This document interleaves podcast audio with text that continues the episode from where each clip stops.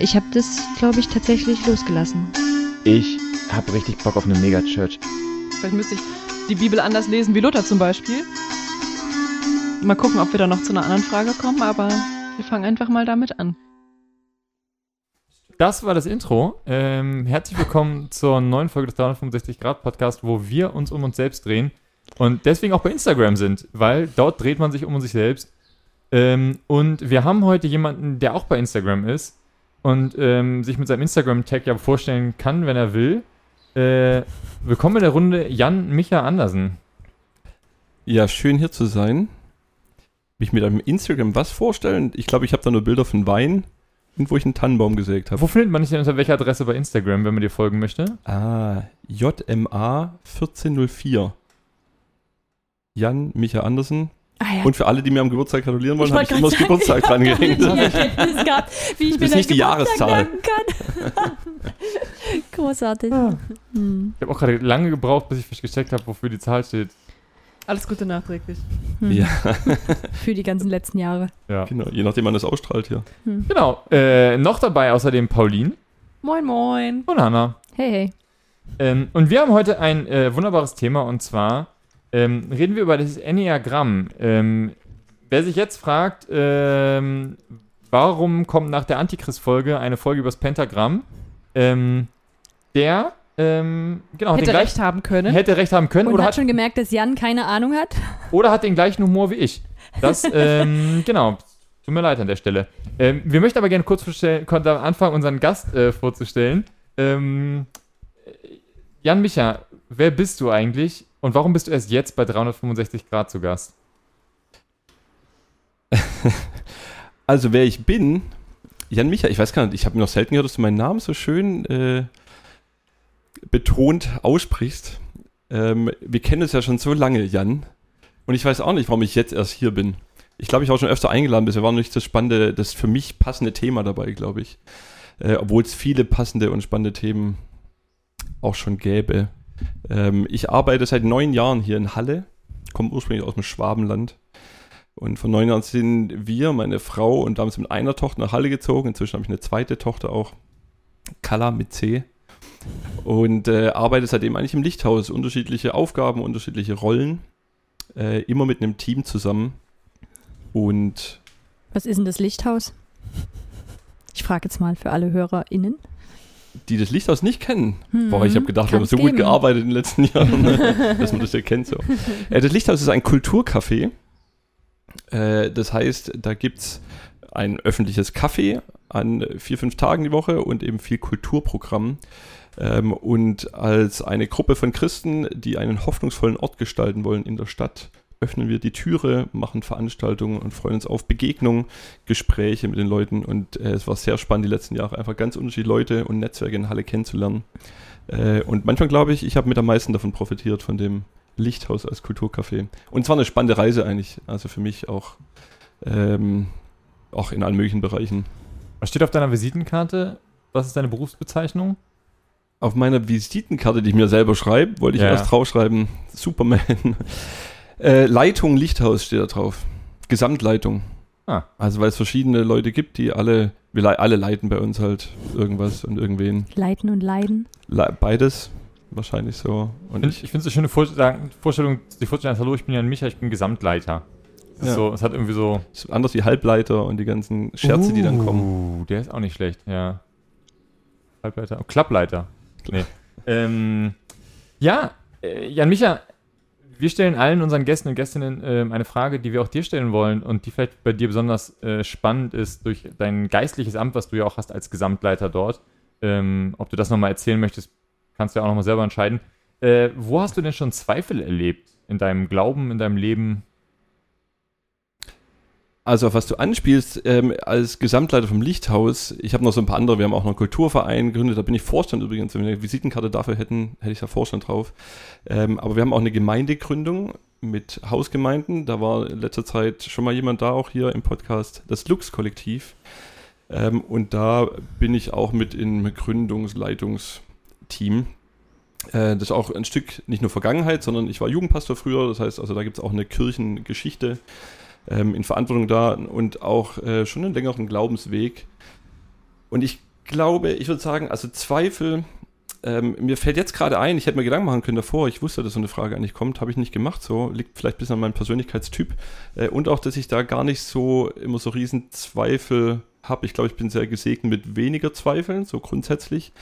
Und trotzdem gibt es ähm, auch Zweifel, also wenn das auf ein Glaubens, aufs Glaubensleben anspielt, ähm, würde ich sagen, wahrscheinlich habe ich vor 10, 15 Jahren äh, noch mehr geglaubt, dass, ähm, dass Gott ähm, erfahrbarer ist, als ich manchmal heute glaube. Also manche zweifeln so dran, also egal, wenn man betet, wenn man ähm, an manchen Stellen, ich weiß, dass Gott erfahrbar ist, aber leider nicht immer so oft und so gerne wie ich. Und da gibt es manche, Zweifel mit verbunden.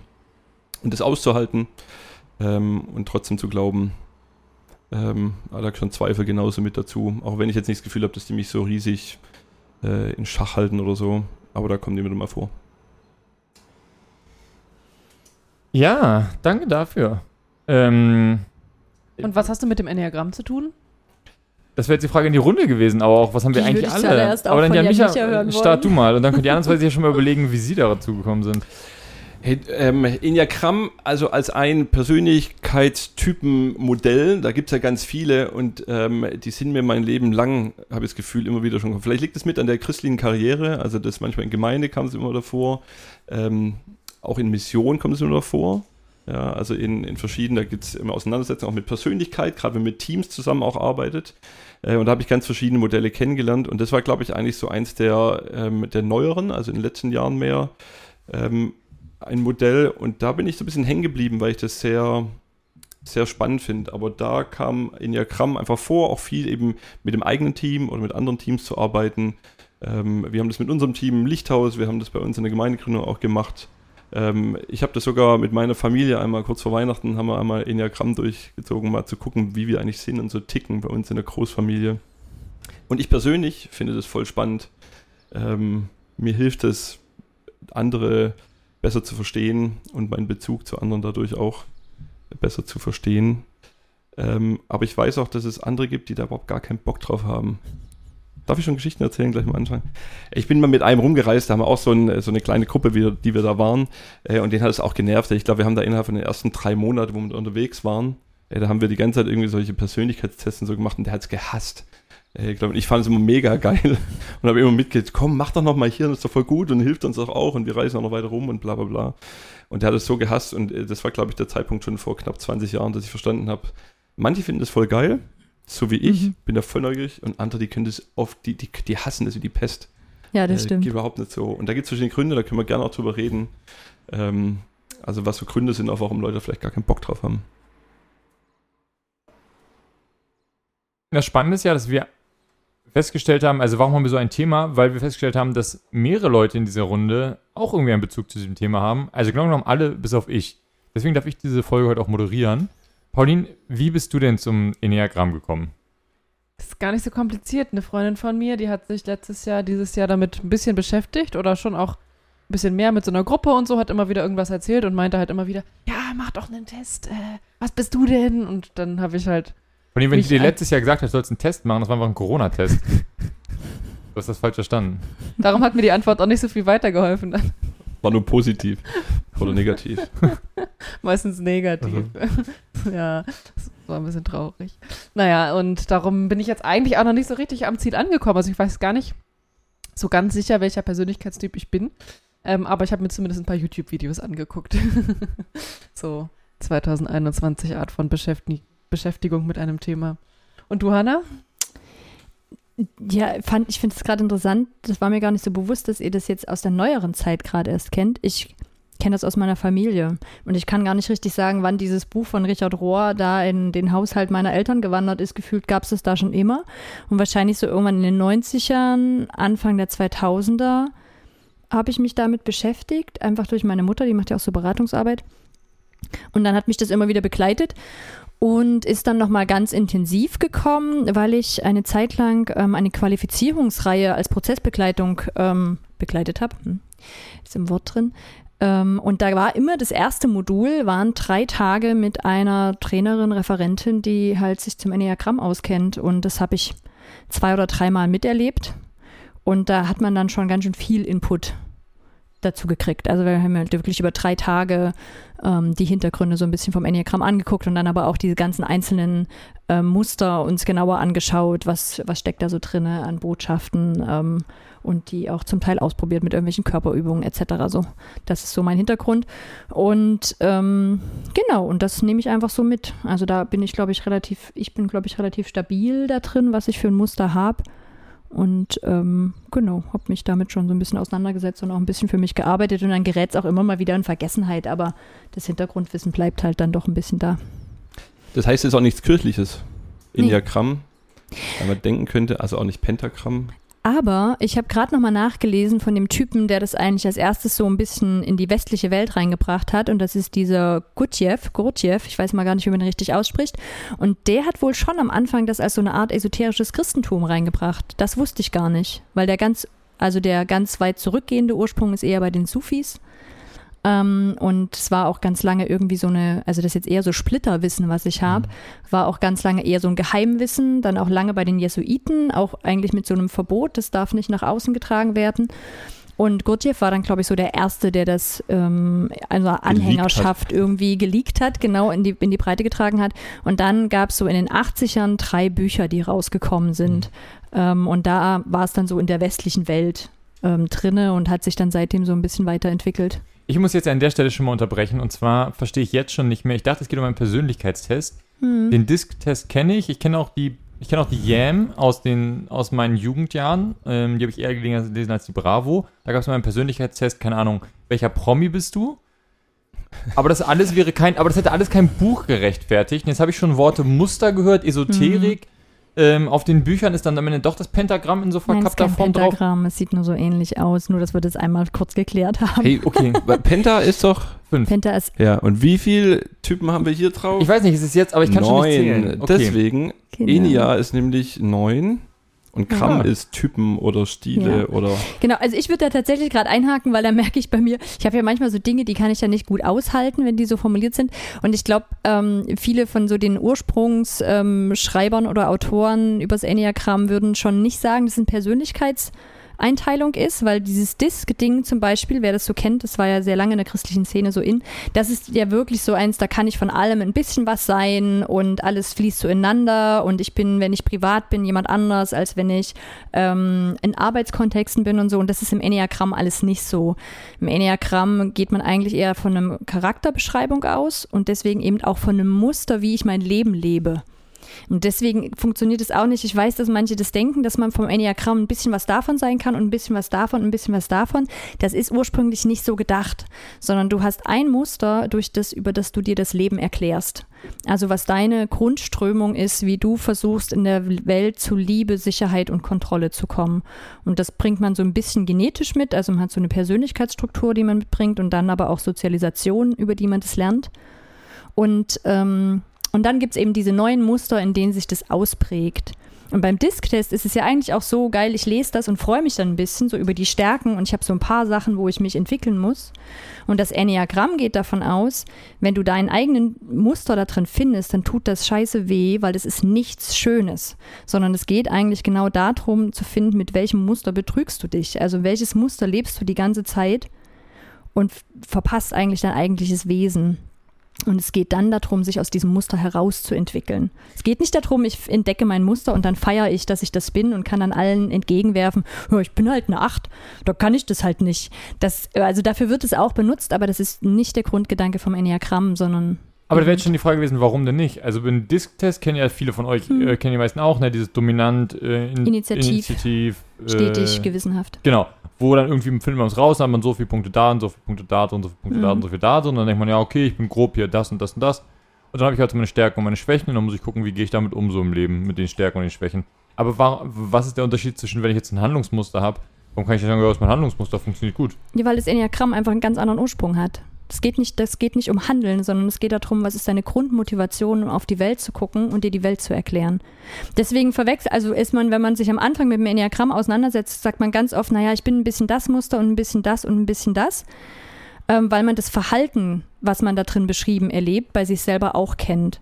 Aber das Interessantere ist, warum verhalte ich mich so? Mhm. Also zum Beispiel das Sechsermuster, also ihr merkt schon, ich benutze immer so Zahlen und in diesen alten Enneagramm-Büchern werden die Muster einfach nur nach Zahlen eingeteilt. Wir können dann nachher nochmal aus den neueren Büchern auch diese Begriffe dazu suchen. Aber zum Beispiel das Sechser- und das Zweiermuster sieht nach außen total ähnlich aus. Es sind alles, es sind beides so Muster, die sehr viel sehen, wo muss was gemacht werden, wo kann ich helfen, wo kann ich unterstützen, wo kann ich was ausgleichen. Aber die Grundenergie, warum sie das tun, ist eine komplett unterschiedliche. Also die Sechs macht das zum Beispiel in dem Fall, weil sie alles, weil sie ganz viel Sicherheit braucht, weil für die alles unsicher ist und die nimmt alles wahr, um, um für sich das sicher zu gestalten. Und die Zwei nimmt das alles wahr, um was zu machen und dafür Liebe zu bekommen. Also die Zwei hat zum Thema, ich will geliebt werden.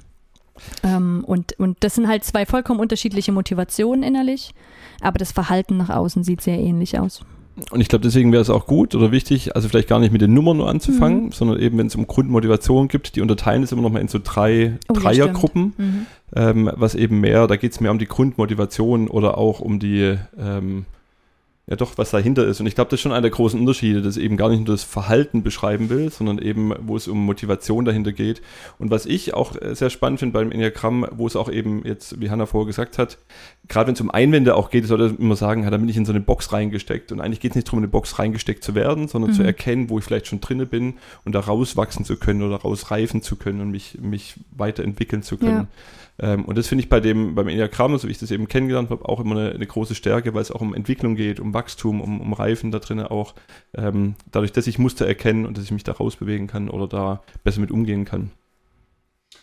Wollen wir dann vielleicht als nächstes Mal uns diese Nummern angucken, die sich mal durchgehen und diese drei Gruppen und sowas und dass man da, um da ein bisschen konkreter Mhm. was herauszufinden? Ich glaube, spannend wäre zuallererst mal in die drei Zentren reinzugucken, weil da drin sich ja dann auch diese Muster sozusagen bewegen. Also Zentren, Muster, äh, viele verschiedene Begriffe, die Mhm. vielleicht spannend sind, aber nochmal einfach mal mit Dreiergruppen anzufangen. Mhm. Ähm, und wenn es nachher um die Zahlen geht, Dreiergruppen, äh, da gibt es, äh, also je nachdem, ich habe sogar ein Buch gelesen, eins von neueren, die fangen auch nachher in der Einzelbeschreibung von den Nummern, fangen die bei der 8 an, Genau. weil die nämlich die 8, die ja. 9 und die 1 zusammengehören. Äh, das sind so, ich weiß, wie heißen die Zentren? Heißt es dann auch Bauch? Bauch genau? Bauch, Herz und Kopf. Und Genau. 8, 9 und 1 Das ist Bauch. Bauch, ne? Und dann kommt die Herztypen, hast du vorher schon gesagt, die sind nämlich die 2, 2, 3 und 4. Mhm. sind die Herztypen. Und dann kommen die Kopftypen, 5, 6 und 7. genau. Genau. Und es hat auch immer was mit den Grundthemen zu tun. Ne? Also beim Bauch geht es ganz viel um mich selbst wahrzunehmen und mich selbst ähm, zu verstehen. Herz ist sehr viel in der Begegnung mit anderen oder hat mehr was damit zu tun. Und ähm, Kopf ist so die Wahrnehmung von sich selbst und von der Welt. Also es sind so, da, also wirklich Enneagramm ist echt eine Wissenschaft, wo man mehrere Wochen lang Seminare dazu machen kann. Das heißt, man kann dann in diese Zentren nochmal reingucken, weil es dann auch so um blockierte Energie geht und um nach außen gerichtete Energie etc. Es ist wirklich super spannend.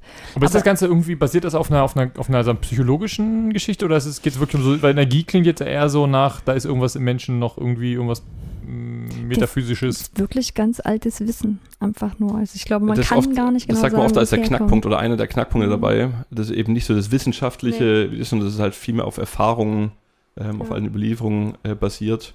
Und dann trotzdem zu erleben, wie das, wie das treffend ist oder hilfreich ist. ist so, aber es gibt eben so, ja, manche sagen so, ah ja, das hört sich wie Pentagramm an und mit diesen Symbolen, das ist irgendwie komisch so, oder lasse ich die Finger. Äh, das ist so ein Hinderungsgrund, oder das andere sagen, das ist mir nicht wissenschaftlich genug.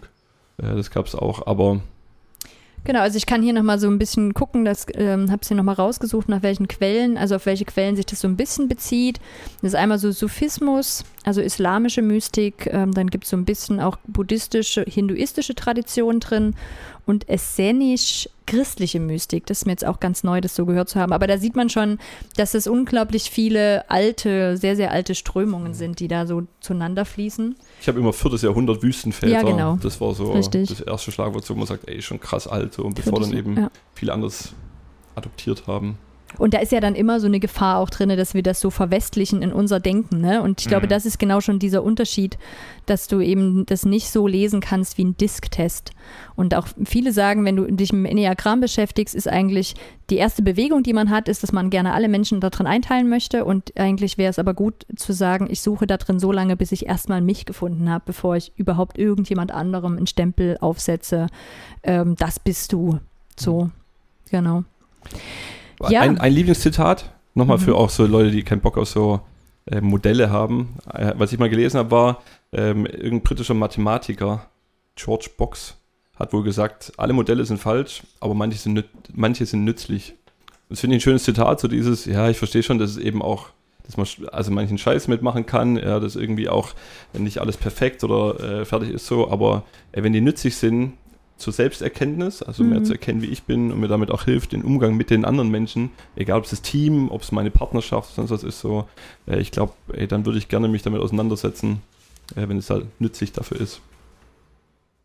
Ja, cool. Wollen wir die Muster einfach mal durchgehen Ja, dann und so ein bisschen sagen, jetzt- austauschen, was wir dazu wissen? Jetzt haben wir die drei Gruppen mit denen. Wollen wir auch bei 8 anfangen, tatsächlich, wie du es vorgeschlagen hast? Ja, also Ja, meinst du nochmal mit den drei, die drei Zentren oder die, wirklich die einzelnen Nö, Typen? die nochmal? einzelnen. Ich glaube, weiter, ich weiß gar nicht, ob ich weiter in die Tiefe gehen würde bei den drei Zentren. Ey, lass mal Das ist, ganz glaube ich, kurz, schon sehr spezielles Wissen. ich meine, das ist jetzt ein, okay, kurzer Werbeblock, ja, mit Mhm. dem Spark-Netzwerk, mit dem ich verbunden bin. Die haben so einen, auch so einen kurzen Test, heißt bei den Quellgrund bezieht sich auch auf das, äh, auf das Enneagramm, da kann man einen Test machen, kriegt auch so eine Auswertung. Äh, die haben auch so ein kurzes E-Book. Ich glaube, das war, warum ich mich erst mit den neueren Sachen beschäftigt habe. Mhm. Richard Rohr kenne ich auch von irgend 2000 rum, äh, als ich an der Bibelschule war, habe ich das mal in die Hand bekommen und habe, glaube ich, nur das erste Drittel von dem Buch geschafft. Ah, okay. äh, und nicht fertig geworden, weil mir das, glaube ich, zu wissenschaftlich oder irgendwas war.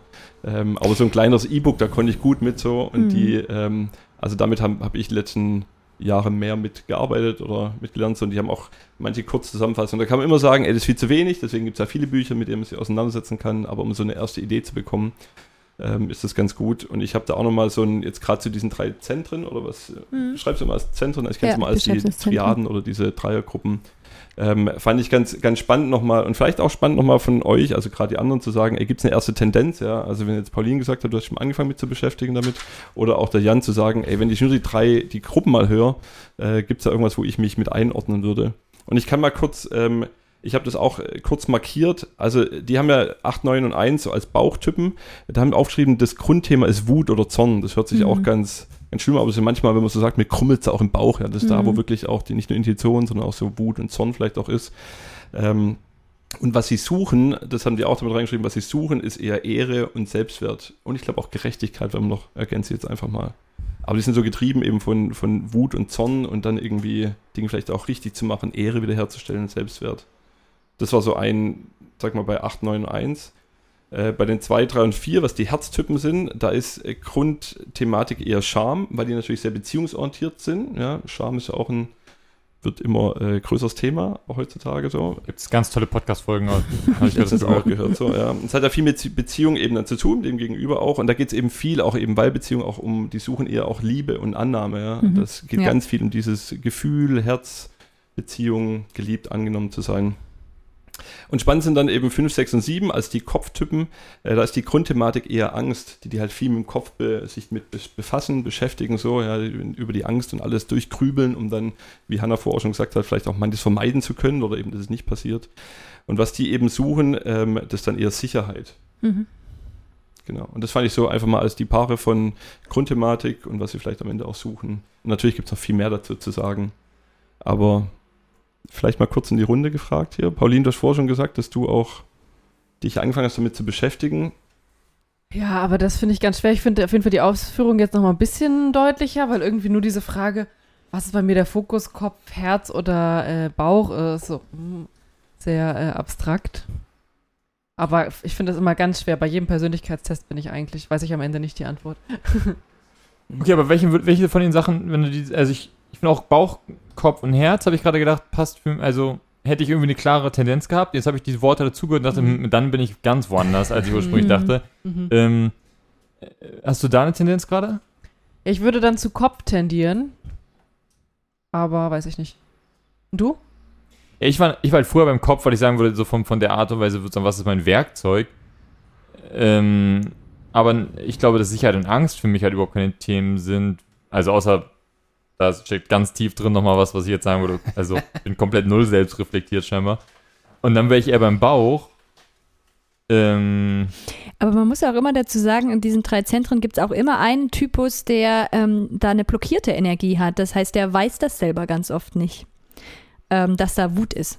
Also zum Beispiel, der hat dann dieses Thema als ähm, Wut, aber es ist blockiert. Das heißt, eigentlich erst in der Auseinandersetzung mit sich selber wird er irgendwie zu dem Thema kommen, dass er wütend ist.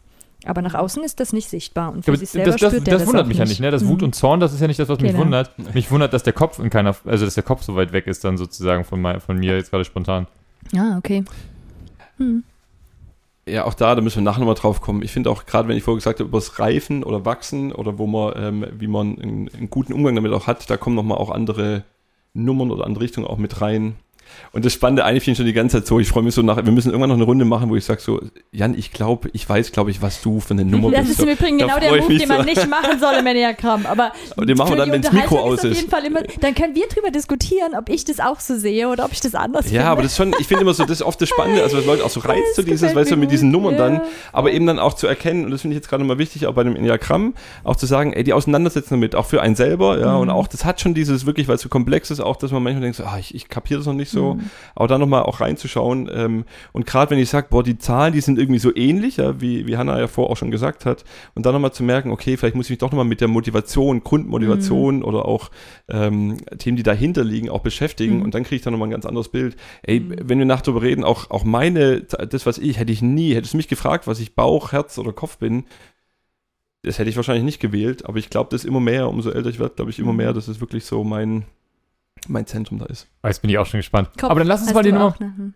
Hm. lass uns mal die Dinger durchgehen. Äh, und ich bin total gespannt, äh, was, was die, die, die, also was jetzt noch kommt sozusagen an Spezifikation. Also die Frage ist so ein bisschen, wie wollen wir es machen, ne? Also wir können uns über jeden Typus kurz unterhalten. Ich habe aber auch meine Unterlagen mitgebracht aus den, aus den Workshops und kann auch eine kurze Zusammenfassung geben und dann können wir irgendwie drüber quatschen. Was denkt ihr, was wäre gut? Ich, würd- ich fände es, glaube ich, cool, die einmal kurz gehört zu Ja? haben, die ganzen Mhm. Sachen. Mhm. Ähm, Okay. weil ich noch nicht so ganz, also ich bin, habe gerade mehr Fragen als Mhm. Antworten sozusagen in den letzten zehn Minuten gewonnen. Voll gut. Dann starte ich mal mit der 8. Das gefällt dem Pastor. Okay. Die 8 ist ähm, auch, also ist auch deswegen, glaube ich, immer ganz spannend anzufangen, weil das ein Muster ist, was am einfachsten zu erkennen ist. Also wenn ich meine Workshops habe, Seminare oder so, die Achten in meiner Gruppe kenne ich sehr schnell. Die erzählen mir nämlich schon gleich in der An Anfangsrunde, was ich alles nicht richtig mache. Und was sie anders machen würden, ob man die Pause vielleicht auch anders verlegen kann. Sie würden dann auch früher gehen.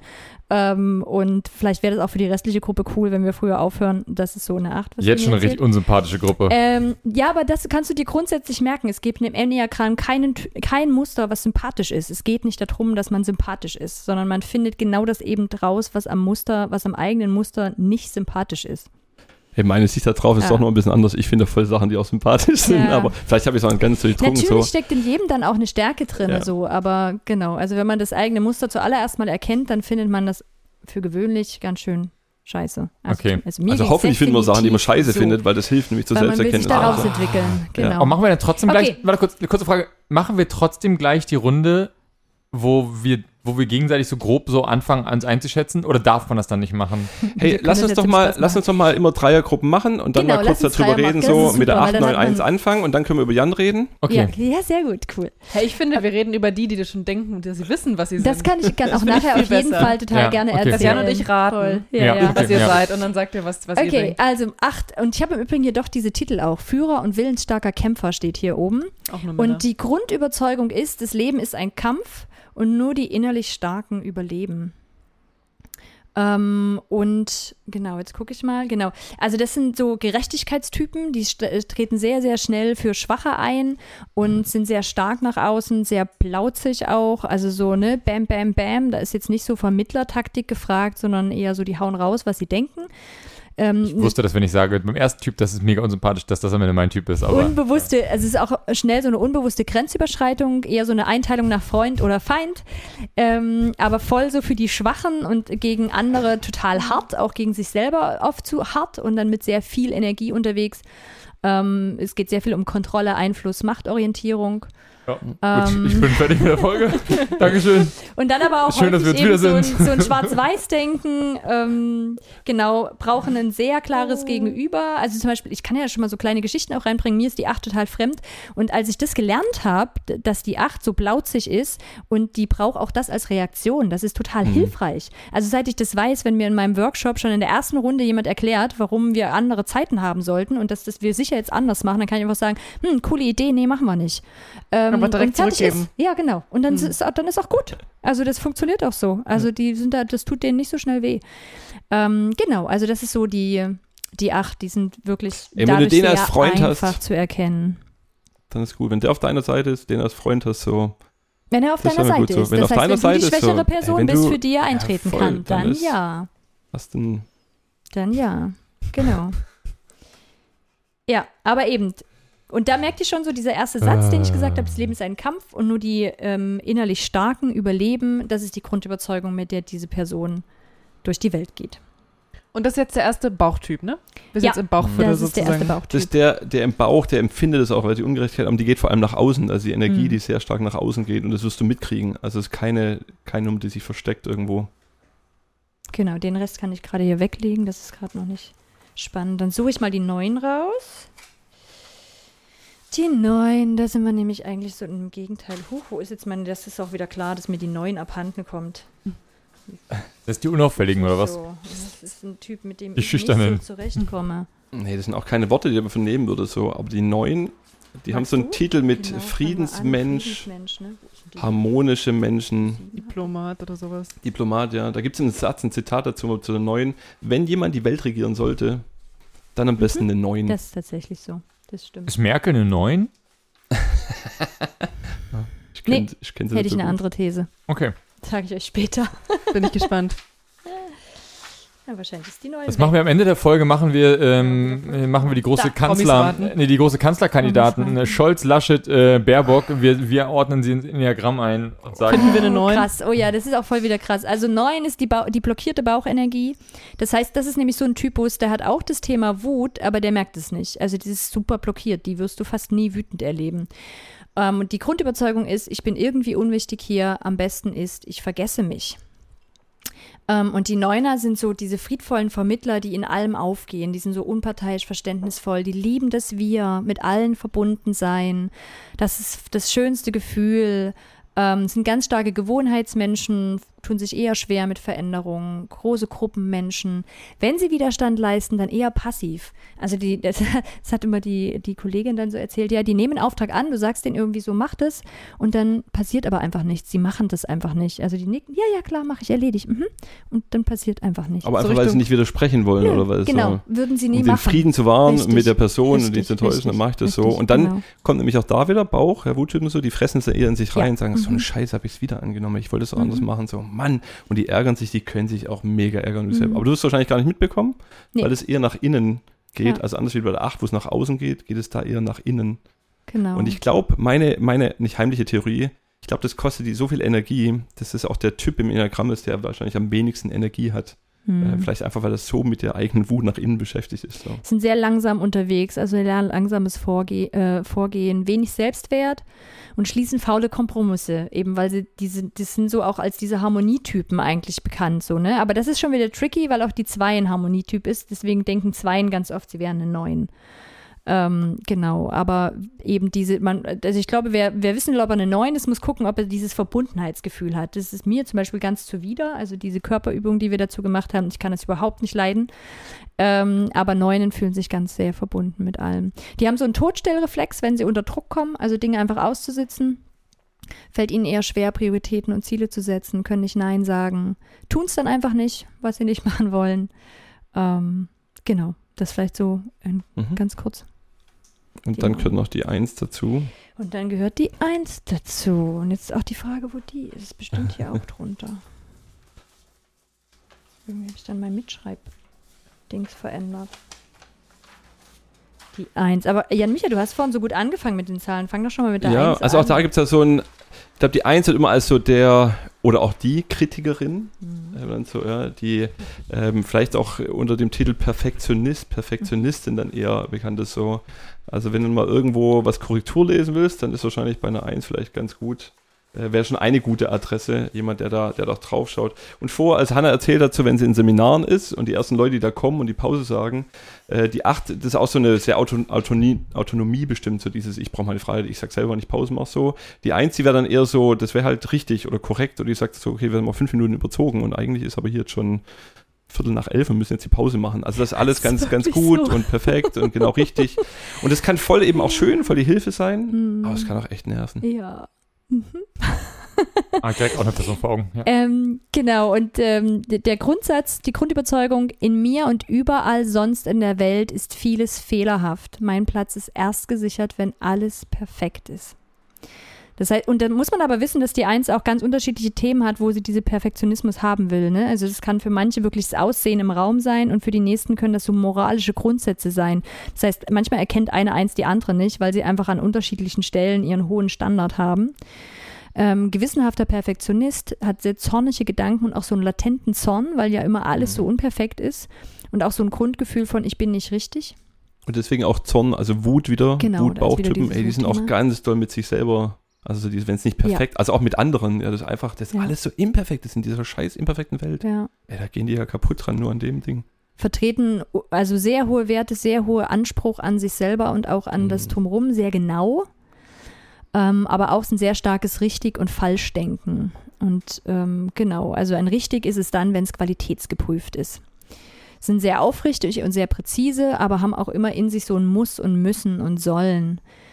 Ähm, genau, vermeiden Kritik durch Selbstkritik. Also die versuchen sich selber die ganze Zeit ähm, so sehr zu verbessern, dass niemand sie eigentlich mehr kritisieren kann, weil das ist so ganz schlimm. Also das ist so ein Wunderpunkt dann auch. Ähm, ich habe es nicht richtig gemacht. Genau. Ja, können schwer entspannen, schwer loslassen, sind oft dann auch so Moralapostel Mhm. nach außen. Okay, die Zweien. Jetzt, von denen haben wir schon gehört. Warte mal Genau, kurz. jetzt war jetzt wechseln erstmal- mhm. Die erste Gruppe. Genau, Das jetzt war die erste wechseln wir Gruppe. nämlich den, das Zentrum. Jetzt wechseln wir in die. Bauch, Wutgruppe war jetzt, das war die, wie gerade schon gesagt. jetzt kommen und jetzt kommt das Herz. ne? Mhm. Das heißt, die, die Hat sich jemand schon wiedererkannt? In der Ich glaube, glaub, wir sollten erstmal noch durchgehen, weil wir sind, wir sind gerade relativ langsam Ja. unterwegs. Wenn wir noch, Ja, wenn wir nicht eine ganze so Folge nur durch die Typen. neuen Typen gehen wollen, Okay. Ey. da sollten wir lieber nochmal durchkommen und dann Okay. in die Details Dann reingehen. gehe ich ein bisschen zügiger durch. Die Muster 2, der wohlmeinende Helfer. Aus meiner Sicht die- das zweite Muster, was am einfachsten zu erkennen ist. ähm, mit dem Grundsatz innerlich, oh, jetzt sind alle meine Papiere runtergefallen. Mit dem Grundsatz innerlich, ich werde nur geliebt, wenn ich gut zu anderen Menschen bin und gebe. Und die sind, die haben so eine Herzenergie nach außen, also die sind sehr, sehr zugewandt, sehr, sehen die Bedürfnisse anderer, erraten die auch sofort, erfüllen die Sachen gleich, helfen überall, ähm, so scheinen so ganz selbstlos ähm, zu lieben und zu geben. Und innerlich er- wird aber Dankbarkeit erwartet. Das wird nicht ausgesprochen, aber es wird erwartet. Und das, da kommt dann auch die Wut, also da kommt dann auch so ein, ähm, ein Ärger, wenn das nicht passiert, oder auch so eine Entwertung innerlich. Ein großes Herz, großes Mitfühlen, großes Einfühlen, unglaublich hilfsbereit, unglaublich selbstlos und haben aber manchmal auch so eine Manipulation durch diese, also indem sie in anderen so eine Hilflosigkeit erzeugen. Ich weiß nicht, ob ihr so Leute kennt, die so, ne, man ist in einem Raum und die fangen sofort an aufzuräumen. Niemand hat die darum gebeten, aber man selber fühlt sich schlecht, weil man das nicht aufgeräumt hat, weil man das nicht gesehen hat selber. Und diese Person sieht es halt immer hat innerlich aber selber eine sehr große Wertlosigkeit und wenig Selbstliebe und ist deswegen auch so angewiesen darauf, dass die anderen dann halt auch wirklich dankbar sind für das, was sie machen. Und das kommt, kann wirklich dann so eine große Katastrophe werden, wenn die immer, immer geben und niemand drumherum kriegt das mit, dass man eigentlich ihnen was dafür zurückgeben müsste. Und dann bricht das irgendwann zusammen so, ne? Immer habe ich und ähm, du hast nie und ähm, genau so. Und die sind sich dessen selber aber nicht bewusst, wie sehr sie das brauchen, gebraucht zu werden. Das ist echt unangenehm im Umgang. Weil wenn man ihnen das sagen würde, würden sie komplett verneinen, würden sagen, ich mache das aus purer Liebe zu allen anderen. Mhm. Das ist gar nicht, ist gar, gar nicht, äh, geht gar nicht um mich. Ich bin ganz selbstlos. Also genau, das finde ich für, diese, für dieses Muster auch wirklich eine große Not, ähm, weil das sehr, sehr schwer für die ist zu erkennen, das vor sich zuzugeben, dass sie das schon aus dem Eigennutz machen. Genau. Gehen wir gleich weiter? Muster 3. Ja. ja, das Muster 3. Da bin ich der Meinung, das ist bei Frauen super schwer zu erkennen, bei Männern sehr einfach zu erkennen, der dynamische Erfolgsmensch. Ähm, Die Karriere The show must go on steht drauf. Manchmal nennen wir, also ähm, genau, im Gemeinen nenne ich es manchmal die Blender. Ähm, Versagen ist das Schlimmste, was denen passieren kann. Man muss eigentlich immer, ähm, immer brillieren. Die Leidenschaft, die sie haben, ist die Täuschung, also eigentlich alle anderen zu täuschen. Und es sind so Menschen, die kannst du in eine Gruppe stopfen und die werden sofort rausfinden, wie muss man in dieser Gruppe sein und das sofort übernehmen. So Chamäleonartig. gleich Und da das muss man aber fairerweise sagen, das ist nicht aus Bösartigkeit, sondern Mhm. die haben ganz große Schwierigkeiten, selber rauszufinden, wer sie eigentlich sind. Also das ist, also ich habe mal eine, eine drei darüber erzählen hören, die gesagt hat, das ist für mich eine unglaubliche unglaubliche Not. Ich kann das einfach annehmen in jeder Gruppe, aber ich weiß eigentlich tief im Inneren nicht, wer ich bin und ich Mhm. finde da wie keinen Zugang dazu. Also ich komme da nie hin, das rauszufinden. Die haben eine riesengroße Angst, enttarnt zu werden, ähm, dass jemand mitkriegt, dass sie scheitern, eine große Zielorientierung, sehr viel Energie, leben so ein bisschen auf der Überholspur, sind super schnell unterwegs. Sehr begeisterungsfähig, übernehmen auch Verantwortung, sehr effektiv und effizient, einsatzbereite Führungskraft. Und ich habe immer gesagt, so, also in meinem Muster ist es so, dass ich irgendwie sechs Bücher lesen muss, bevor ich was dazu machen würde. Die drei, da reicht es, einen Artikel gelesen zu haben und dann sagt die, klar, mache ich. Ist kein Ding, mache ich ein Seminar dazu. Hier, bin ich dabei. Und das, ähm, genau, das ist für mich die drei. Ist auch Selbstüberschätzung dann, oder? Wenn du so. ein bisschen. Mhm. Das würden andere so sehen. Die drei nicht unbedingt. Und die, Ja. das Coole ist, die drei kommt damit auch an. Also das ist wirklich, also Und das ist genau der Punkt. Die drei, also dieses die, Die schaffen Ankommen. das auch. Ja, und das Das Ankommen ist ja genau das Thema. Menschen. Ja. Also bei den Menschen, wo sehr beziehungsorientiert sind, die sehr Ja. auf diese Liebe und Annahme aus sind und die drei, die verhält sich eben vor allem gegenüber den anderen äh, Personen auch so. Also angenommen, ankommen, ähm, das richtige Image zu haben. Mhm. Das ist ja ganz, ganz toll. Wenn die zwei das mehr mit helfen und denen dienen und da, da geben, die Dreier eben so das Image vorne dran zu Bewundert haben. mich. Genau. Ja, stimmt. Und wir bleiben noch da weiter in, diesem, in dieser Triade und sind jetzt beim Muster 4, die anspruchsvollen Ästheten. Die sind, manchmal sagt man so ein bisschen auch so Künstlertypen, zum Teil, Teil super, super übersprudelnd, voller Freude und im nächsten Moment zu Tode betrübt. Ganz extreme Höhen und extreme Tiefen. Ähm, der Alltag ist eigentlich meistens zu gewöhnlich. Es muss immer irgendwie ein bisschen extravagant sein. Ähm, ich habe eine Freundin, auf die das, glaube ich, zutrifft. Und da war mal immer so diese Geschichte, die kann schon dann traurig werden, wenn es super schön ist, weil sie einfach traurig darüber ist, dass das wieder bald vorbei ist. Also die kann im schönsten Moment schon in Tränen darüber ausbrechen, dass das nicht für immer ist. Weil die Dinge eigentlich immer ideal sein müssen. Es gibt immer eine innere Sehnsucht und immer so ein Mangelgefühl. Und diese, so, also diese Sehnsucht von, das wird nie so schön sein, wie ich das eigentlich möchte. Und wenn es dann mal da ist, dann hat es keinen Wert mehr. Also es ist immer so eine große, große Sehnsucht, sehr blumige Ausdrucksweise. Man sagt auch manchmal so sehr, oft sehr bunt gekleidete Menschen, sehr Mhm. extrovertiert gekleidete Menschen. Ähm, was hat das mit Liebe und Annahme zu tun? das kann dann wieder Jan Micha erklären. Ich würde kurz das Muster noch fertig so, machen. ja. Die binden sehr viel Aufmerksamkeit, also weil sie die Mhm. Menschen drumherum enorm beschäftigen. Ne, also die, das sind so Leute, die kommen auf den Arbeitsplatz und können auch einfach erstmal 20 Minuten lang darüber erzählen, was gerade in ihrem Leben los ist und wie dramatisch es ist und wie schlimm und wie sie sich fühlen und was ihnen nicht passiert ist und was sie eigentlich bräuchten. Brauchen eine hundertprozentige Präsenz des Gegenübers. Sehr emotional, sehr feinfühlig, kreativ, sehr gute Begleiter in Krisensituationen. Also die sind dann genauso auch da, wenn du die anrufst und sagst, dir geht's gerade scheiße, dann bam, bam, bam, sind die irgendwie auch voll da. Ähm, großes We großer Wechsel zwischen Nähe und Distanzbedürfnis. Also so auch so eine, dieses Wechseln ist irgendwie, glaube ich, so ein, was sehr ähm, Bestimmendes für die, von Stimmung getrieben, Melancholie, Neid, Sehnsucht sind so Themen, fühlen sich schnell unverstanden. Ah ja, genau, die Grundenergie oder den Grundsatz habe ich noch gar nicht gesagt. Niemand versteht mich, ich muss etwas ganz Besonderes sein. Mhm. Das ist ihr Grundsatz. Ah, es ist das Schönste, bei diesen Typen sie zu hören Man und so Leuten, Menschen man sofort seine Augen, ne? Menschen vor Augen zu haben. So. Und Ja. mal ist das total positiv, mal, wenn, jemand, wenn man die Mhm. Menschen kennt, dann ist man so, ah, krass, so, ja, so, dann hat das sowas Neutrales. Und wenn man die Menschen nicht mag, Hm. dann Und hat das sowas, bam, so in meinem Kopf direkt der zweite Stempel drauf. So. Und es ist ja aber auch so, Schade. dass man nie ganz genau weiß, wo sind die Menschen denn selber schon in ihrer Entwicklung. Ne? Also wie, an was für einem frühen Punkt in ihrem Muster sind die noch? Leben die das noch zu 100 Prozent oder haben die sich da schon so ein Stückchen rausentwickelt? Was ja sehr positiv wäre.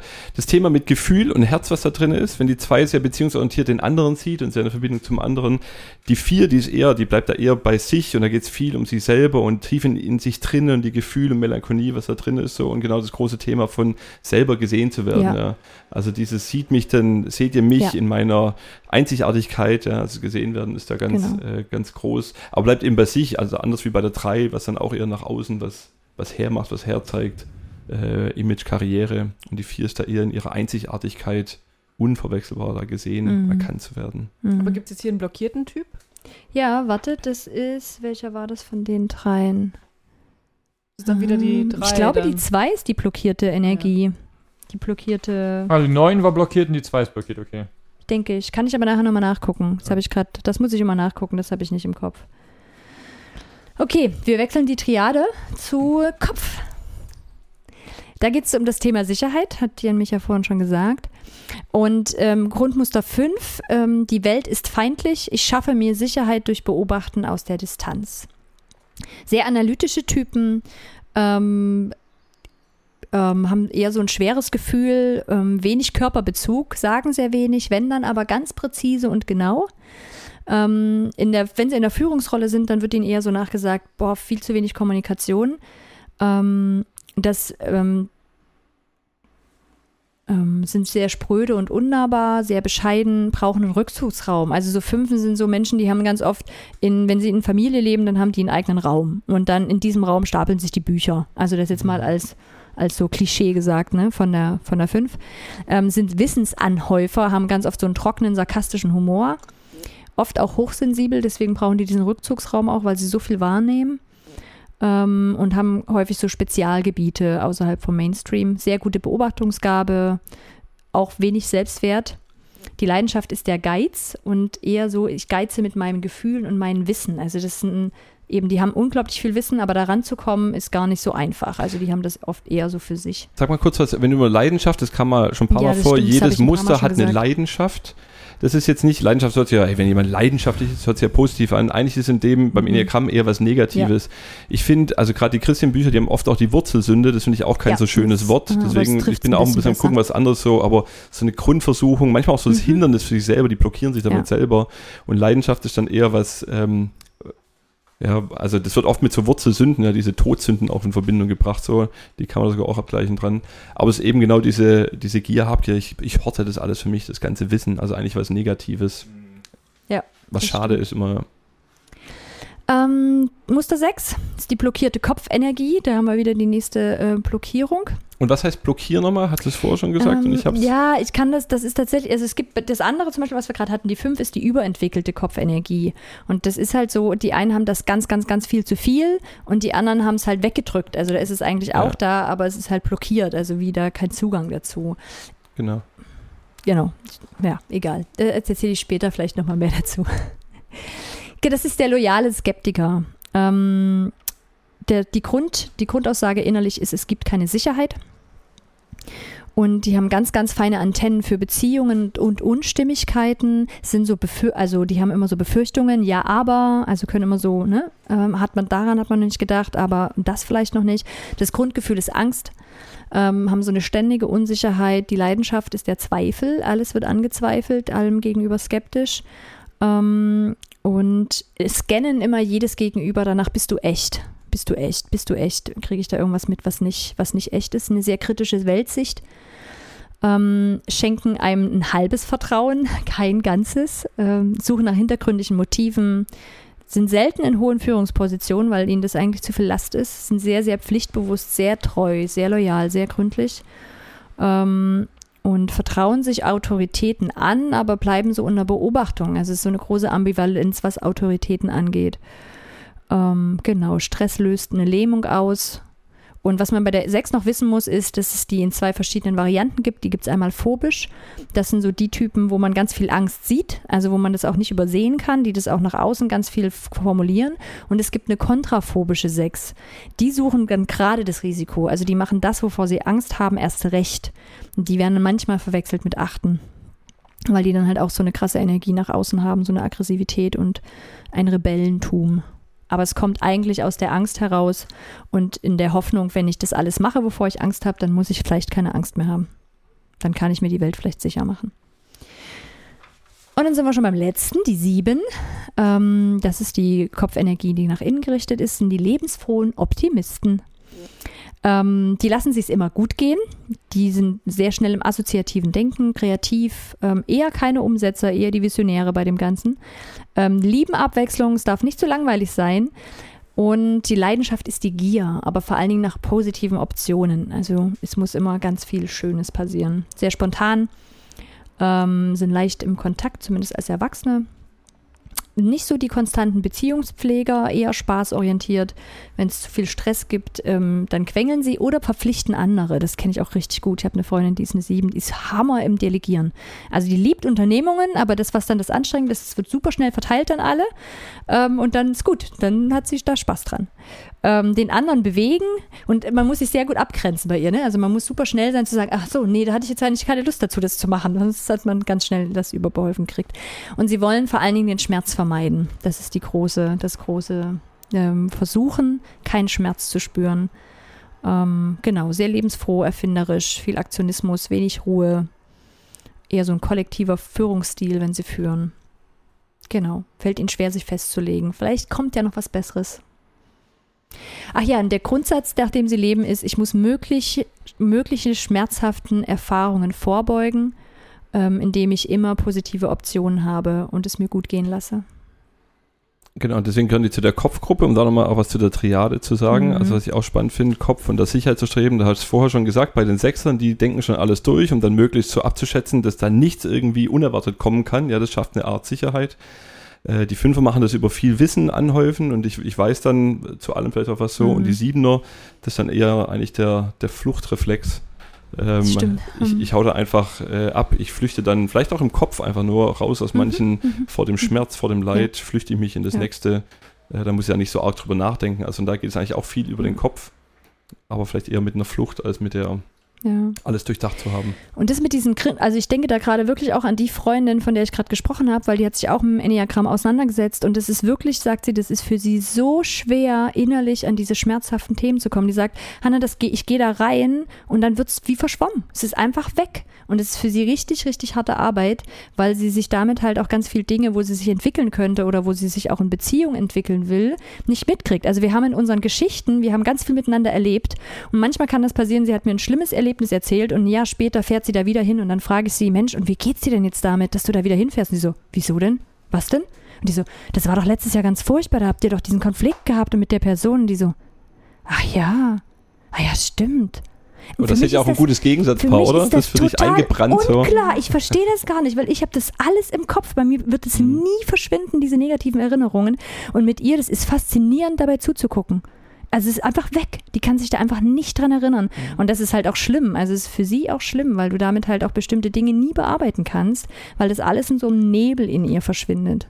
Weil dieser Schmerz halt so sehr vermieden wird. Wo geht man denn jetzt mit dieser Liste hin? Also ich glaube, weil das Erste, was natürlich passiert ist, jeder hat von uns halt einmal eine lange Liste von, ah, die Person, also ich habe direkt dann irgendwie so bei so, angefangen gerade so ein paar Namen aufzuschreiben, wo ich dachte, ah, die Person ist das, die Person ist das, die Person ist das, glaube ich so. Ähm, aber wo geht man denn jetzt hin mit so einem Test? Sagt man jetzt, ja, geht mal raus, Mhm. macht den Test für euch und dann... Man macht den Test eigentlich nicht. Also die Urform, wie ich sie gelernt habe, wie sie auch meine Trainerin immer sagen würde, ist, du beschäftigst dich mit dem Enneagramm so lange, bis du dein Muster findest. Und das wandelt sich auch manchmal noch. Also sie zum Beispiel selber, die sich viele Jahre damit auseinandergesetzt hat, hat erst in irgendwie dann, nachdem sie sich schon fünf, sechs Jahre mit dem Thema auseinandergesetzt hat, ihr Muster gefunden. Ich würde auch sagen, niemals in der ersten Zeit, als ich mich damit beschäftigt habe, wirklich dann auch erst, als ich mich nochmal intensiver damit auseinandergesetzt aber was heißt das, ein Muster zu finden, wenn nicht, man macht einen Test und dann wird gefragt, wie verhält sich in der Situation, wie verhält sich in der Situation? Weil es halt nicht um Verhalten geht, Jan. Ja, und ich bin ein anderer Typ. Ich habe als erstes einen Test gemacht. Ich fand Das es voll neugierig so. Ja, also mach natürlich so. Aber ich würde dann, ich würde immer sagen, dann nicht stehen bleiben. Also Ja. wenn du einfach neugierig bist und wenn das der Zugang erstmal ist, so der, Ja. die, wie die Eingangstür klar, dazu, zu sagen, ey, dann mach das gemacht. mal und guck mal und hoffentlich regst du dich über ein paar Sachen auf, sagst, Quatsch, das bin ich nicht, das bist du. Und dann merkst du beim nächsten, oh shit, das könnte vielleicht doch ich sein. Und dann kommst du dann, dann wäre irgendwie gut, auch nicht nur bei der einen Nummer, die rauskam, sich damit zu beschäftigen und zu sagen, das ist alles Quatsch, Mhm. bin ich nicht, nehme ich auf, sondern zu sagen, okay, vielleicht gibt ja der Test, wenn er, wenn er gut ist, hat er vielleicht sogar noch irgendwie auch eine, eine zweite und eine dritte Idee, was vielleicht auch sein könnte und dann vielleicht mal das zu gucken. Ja, Hannah hat vorher schon gesagt, manchmal verwechselt man die mit denen, vielleicht kann man da hinkommen und dann nochmal die durch. Und dann hast du schon zwei verschiedene, Mhm. wo du merkst, okay, du musst dich doch mit dem dahinter beschäftigen Ja. und dann begibst du dich auf die Reise, da das rauszufinden. Und das wäre immer, ich würde immer dazu ermutigen, zu sagen, egal, ey, wenn du, wenn du ein Typ bist, hat man vorher, ja, eine 5, die würde eher sagen, ich lese mal drei Bücher dazu und dann weiß ich vielleicht äh, Bescheid. Oder Hannah hat vorher gesagt, auch ein paar Bücher gelesen, dann weiß ich da Mhm. Bescheid, ja. Ich bin eher, ich lese einen Artikel oder ich lese das anders so und denke so, ah, voll spannend, dann lese ich doch nochmal noch mal Ähm, Mhm. aber zu sagen, sich auf die Reise zu begeben und immer auch mit dem, ähm, nach dir selber zu gucken und nicht gleich zu sagen, ah geil, Mhm. jetzt kann ich dem anderen noch sagen, was jetzt kann Ja. ich meinem Partner, meiner Partnerin noch sagen, das habe ich bei dir, das wusste ich Das immer schon, wusste die ich sagen es genau. auch, das ist falsch, sondern fang doch mal an mit dem zu sagen, oh shit, wenn ich so bin, Ja. dann tut mir das voll leid, ja, Mhm. dass ich dir das antue, also dass du damit klarkommen musst oder ey, das hat einen ganz anderen Respekt, ja, von meiner Frau Mhm. entwickelt zu sagen, was die, also was die aushalten muss mit mir, das finde ich voll spannend. Ja. Aber das würde ja schon nicht, jede, das würde ja nicht jede Person in dieser Gruppe würde ja schon so selbstkritisch, äh, wenn, wenn, also wenn die 8 feststellt, sie ist eine 8, sagt sie, das ist doch geil, oder? Nee, nicht immer. Also das ist ja, das ist ja die Frage, warum mache ich das? Und an sich ähm, ist die Einladung beim Enneagramm aus dieser Fixierung rauszukommen. Also das, das ist vielleicht nochmal gut zu verstehen, warum macht man sich überhaupt diese Mühe. Und das Ding ist, dass wir irgendein Muster gelernt haben, um zu überleben in unserer Kindheit. Wir haben irgendwas gelernt, wo wir mitgekriegt haben, so, wenn wir das machen, dann kommen wir ziemlich gut durch. Und das ist aber ganz oft ein Muster, was uns davon abhält, später, wenn wir erwachsen sind, wirklich bei uns anzukommen. Und das Enneagramm gibt dir eine Möglichkeit zu entdecken, wo du was immer, immer mehr machst, was dich eigentlich von dir wegführt. Also es ist eine unglaublich große Entwicklungseinladung Mhm. und ich, also das kann man vielleicht jetzt nochmal dazu sagen, wenn man sein Muster gefunden hat, dann gibt es dafür halt auch eine Stressrichtung und eine Entwicklungsrichtung. Also ich kann dann auf einmal verstehen, warum ich im Stress so und so reagiere und kann aber auch auf die Idee kommen, oh Gott, ist gar nicht hilfreich, was ich da mache. Aber ich mache es total automatisch. Also wenn ich nicht dahin gucke, dann werde ich das immer wieder so tun. Und meine Entwicklungsrichtung ist mir unglaublich fremd. Also da gibt so es so eine schöne Übung, wenn ihr mal einmal eure Arme verschränkt und ähm, guckt, welcher Arm dann oben ist. Merkt euch das mal, genau, verschränkt einmal die Arme, guckt mal, welcher Arm oben ist. Und jetzt löst es auf und verschränkt nochmal die Arme, aber andersrum. Und dann guck mal, wie fühlt sich das an? Genauso, okay. mein Ja, Muster wird auch sagen so, ist es ja, genauso okay. Fast genauso okay. Fast genauso. Okay, okay, dann sind wir eine ungewöhnliche Runde. Normalerweise, also für viele ist es dann fremd. Also ist es sowas, Ja. würde ich so nicht automatisch machen. Nee, das nicht. Das ist merkwürdig. Ähm, genau, und die Entwicklungsrichtung ist ähnlich. Also das ist nichts, was man aus sich selbst heraus jemals machen würde, weil es komplett dem eigenen Muster widerspricht. Aber es hat was, un also für mich war das mein Muster zu erkennen, was unglaublich heilsam ist. Also ich habe zum einen verstanden, dass nicht alle sich mit diesem Grundsatz rumschlagen und ich konnte auf einmal verstehen, warum manchen Menschen manches so leicht fällt, wo ich zugucke und mich frage, wie machen die das? Wieso können die das und ich kriege das nicht hin? Bis ich eben verstanden habe, die haben nicht diesen Satz in ihrem Kopf rotieren, den ich in meinem Satz in meinem Kopf rotieren habe. Und ich kann an manchen Stellen gnädiger mit mir sein, auch zu sagen, ach krass, okay, ja, stimmt. Und ich habe aber auch eine Idee, wo es hingehen kann. Das wäre jetzt genau auch dieses, wo es hingehen kann, wäre jetzt die Frage, auf die ich, die ich noch. Hm. Also, ich glaube, es gibt zwei Richtungen. Wir können jetzt entweder reingehen weiter ins Enneagramm, in diese Gruppen und dann nochmal irgendwie über Mhm. Dinge reden. Lass Oder mal wir können. praktisch machen. Ja, ich glaube, die praktisch hilft dann an Beispielen auch ich so. auch. Okay, weil sonst hätte ich noch die Frage gestellt, dieses mal wohin, dieses mein wahres Ich, um was es immer ging. Jetzt irgendwie, da hätte ich noch mal, auch nochmal Fragen zu gestellt. Aber dann reden wir vielleicht erstmal über die Praxis und danach reden wir nochmal zum Abschluss über das, über das wo es hingeht.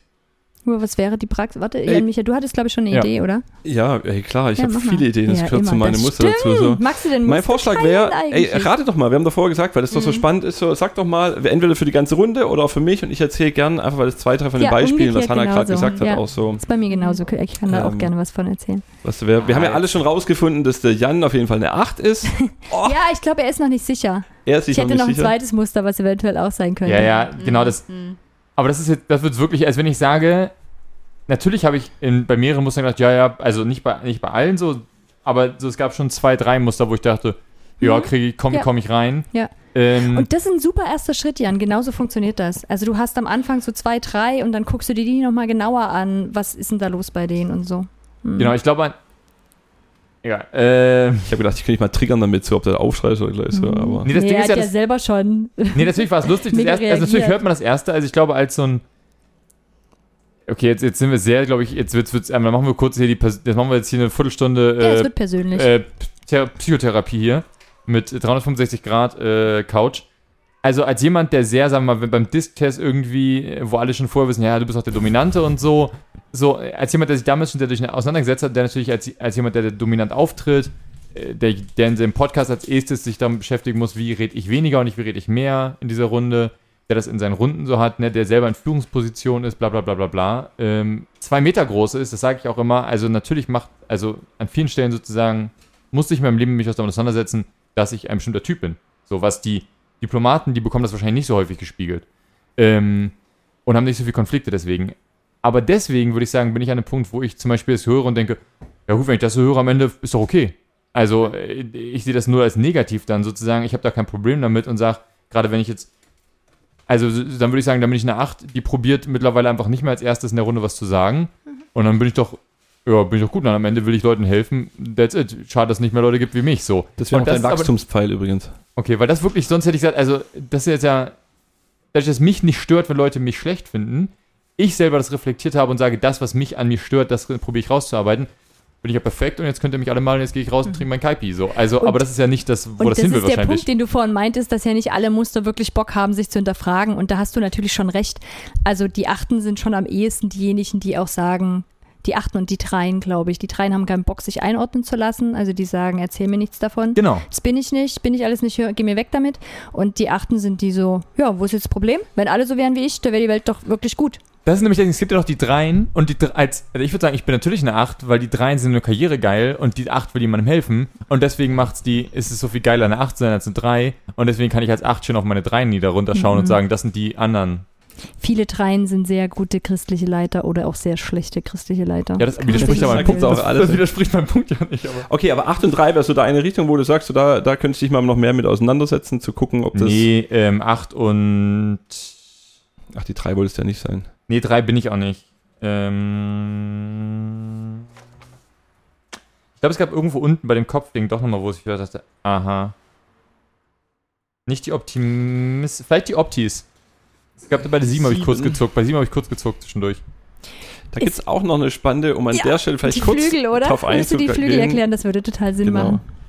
Es gibt nämlich wirklich auch, also man sagt bei Leuten eben, äh, die, die, die nahegelegen, also wenn das der nebendran, das ist der Flügel genannt, ja. Ja. Also bei der 8, der hat den 9er oder den 7er Flügel, da gibt es eben manche auch, wo man sagt, so, ey, da gibt es die Anteile auch davon und dann ist das praktisch nochmal eine, eine eigene Mischung, äh, die jetzt eben nicht die nur Kämpfer, Verkämpften sind, sondern eben noch so Optis, die Optimisten noch dazukommen. Wie so eine ist das Tendenz so. So eine Tendenz, ja, oder so ein, Beispiel. genau, so ein, so ein Anteil einfach von dem noch mit, mit dabei und es gibt eine andere Mischung. Und auch da nochmal für alle, die sagen, ey, jetzt mal das ist schon besser al- als die vier Einteiler, die, die grobe Raster von dem Diss-Test, jetzt habe ich zumindest neun. Ähm, auch da nochmal zu sagen, es geht nicht darum zu sagen, es gibt nur neun Typen, sondern ähm, ich finde es schön bei dem einen Buch, das ich auch letztens erst gelesen habe von einem Morgan Cron, äh, der hat es mit so Farben auch dargestellt und sagt auch, es gibt immer die ganze Farbpalette. Also du bist jetzt nicht nur blau, sondern es gibt eben noch hellblau, dunkelblau, türkisblau, Petrol oder sonst irgendwie. Also da gibt es auch eine ganze Farbpalette. Also nicht jede Acht ist genau gleich. Und Nee. eben das wird auch sichtbar, auch durch die Flügel, dass manche vielleicht noch mehr an der einen Seite sind und manche mehr an der anderen Seite. Und das macht tatsächlich nochmal spannend auch, ja. Und Flü Ja, ich, also, ja. hm. Flüge können aber nur zu dem daneben sein, Ja, ne? Weil das war mein genau. erstes Missverständnis bei dem Thema gewesen. Ich dachte, man kann dann Nein. doch eben Man das kombinieren. Nee, nee, nee, man kann nicht, man kann Nein, nicht Mix nein, und Match nein, machen. nein. Also das ist nur Flügel sind sozusagen nur an der rechts Seite und dran. links so, ne? Ja. Mhm. Ähm, Pony, möchtest du zuerst noch was zu dir sagen? Weil sonst hätte ich jetzt probiert, mal die beiden einzuschätzen, weil das echt nicht Mhm. so einfach ist. Ich glaube, wir haben, wir haben nicht so zwei so typische neben uns hier sitzen. Das Problem ist, dass ich Jan Micha nicht so gut kenne und bei Hannah habe ich schon mitbekommen, hat sie, glaube ich, Ja, irgendwie gesagt, stimmt. was sie ist. Darum musst du das jetzt machen. Ich habe bei Hannah. Ich habe Hannah tatsächlich bei einer 5. Mhm. Soll ich dir jetzt schon was zu sagen? Hey, du Hast du, weißt du schon, was ich bin? Jan Micha? Sonst könntest du auch noch eine du hast davor schon geben. gesagt. Ja, da waren Jan Micha nicht im Raum. Da Aber war äh, Jan und nicht im Micha Raum, du warst im Jan und Raum. Jan. Okay, soll ich was zu sagen? Ja. Ähm, ist ziemlich nah dran. Ich bin eine 6. Also ich habe tatsächlich eine Zeit lang überlegt, ob ich eine 5 bin, aber ich bin zu, zu sehr unter Menschen, zu viel unter Menschen. Die Fünfen sind noch zurück, also sehr viel zurückgezogener als ich das bin. Die würden nicht unbedingt hier im Podcast sitzen. Eher selten. Ich kann mir gut vorstellen, dass ihr an dieser Stelle sehr gespannt darauf wärt, ein äh, weiteres halbstündiges Gespräch darüber zu hören, äh, was wir so für Typen sind, wie wir damit umgehen, was man damit weitermachen sollte mit diesem ganzen ähm, Thema Enneagramm. Leider hatten wir bei der Aufnahme ein kleines technisches Problem, was uns äh, oder mir erst im Nachhinein aufgefallen ist. Deswegen ist an dieser Stelle leider das äh, Gespräch beendet. Ähm, ich hoffe, es hat euch, euch gefallen und ähm, wir sind sehr gespannt, eure Meinung dazu zu hören. Ich kann schon mal berichten, dass bei uns privat, äh, seitdem wir diese Aufnahme gemacht haben, wirklich intensivst äh, über das Thema Enneagramm gesprochen wird. Wir äh, intensivst Beziehungen äh, in verschiedenen privaten, familiären und ähnlichen Umfeldern äh, analysieren äh, mit den Zahlen. Und der erste Reflex bei manchen Menschen ist, ach, ach, das ist eine, das ist eine 7, ja klar, oder ach, das ist eine 2. Schreibt uns, wie es euch damit äh, geht äh, mit dem Thema oder ob das völlig neu ist, äh, ob ihr es völlig, völlig Quatsch haltet ähm, oder nicht. Ähm, genau, schreibt es gerne in die Kommentare, Instagram, 365 Grad Podcast und bis zum nächsten Mal.